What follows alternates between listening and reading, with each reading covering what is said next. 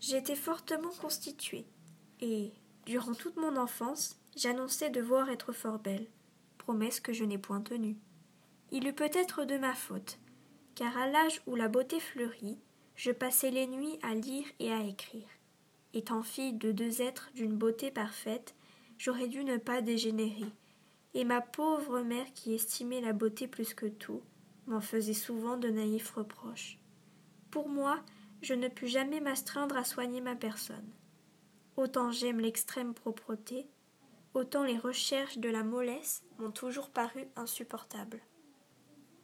Se priver de travail pour avoir l'œil frais, ne pas courir au soleil quand ce bon soleil de Dieu vous attire irrésistiblement, ne point marcher dans de bons gros sabots de peur de se déformer le coup de pied, porter des gants, c'est-à-dire renoncer à l'adresse et à la force de ses mains, se condamner à une éternelle gaucherie, à une éternelle débilité, ne jamais se fatiguer quand tout nous commande de ne point nous épargner, vivre enfin sous une cloche, pour n'être ni allé, ni gercé, ni flétri avant l'âge, voilà ce qu'il me fut toujours impossible d'observer.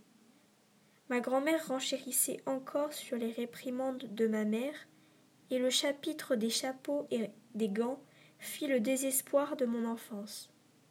Mais, quoique je ne fusse pas volontairement rebelle, la contrainte ne put m'atteindre. Je n'eus qu'un instant de fraîcheur, et jamais de beauté. Mes traits étaient cependant assez bien formés, mais je ne songeais jamais à leur donner la moindre expression. L'habitude contractée, presque dès le berceau, d'une rêverie dont il me serait impossible de me rendre compte à moi-même, me donna de bonne heure l'air bête.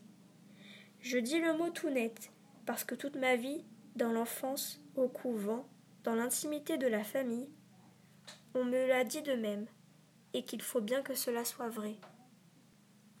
Somme toute, avec des cheveux, des yeux, des gants et aucune difformité, je ne fus ni laide ni belle dans ma jeunesse, avantage que je considère comme sérieux à mon point de vue, car la laideur inspire des préventions dans un sens, la beauté dans un autre. On attend trop d'un extérieur brillant, on se méfie trop d'un extérieur qui repousse.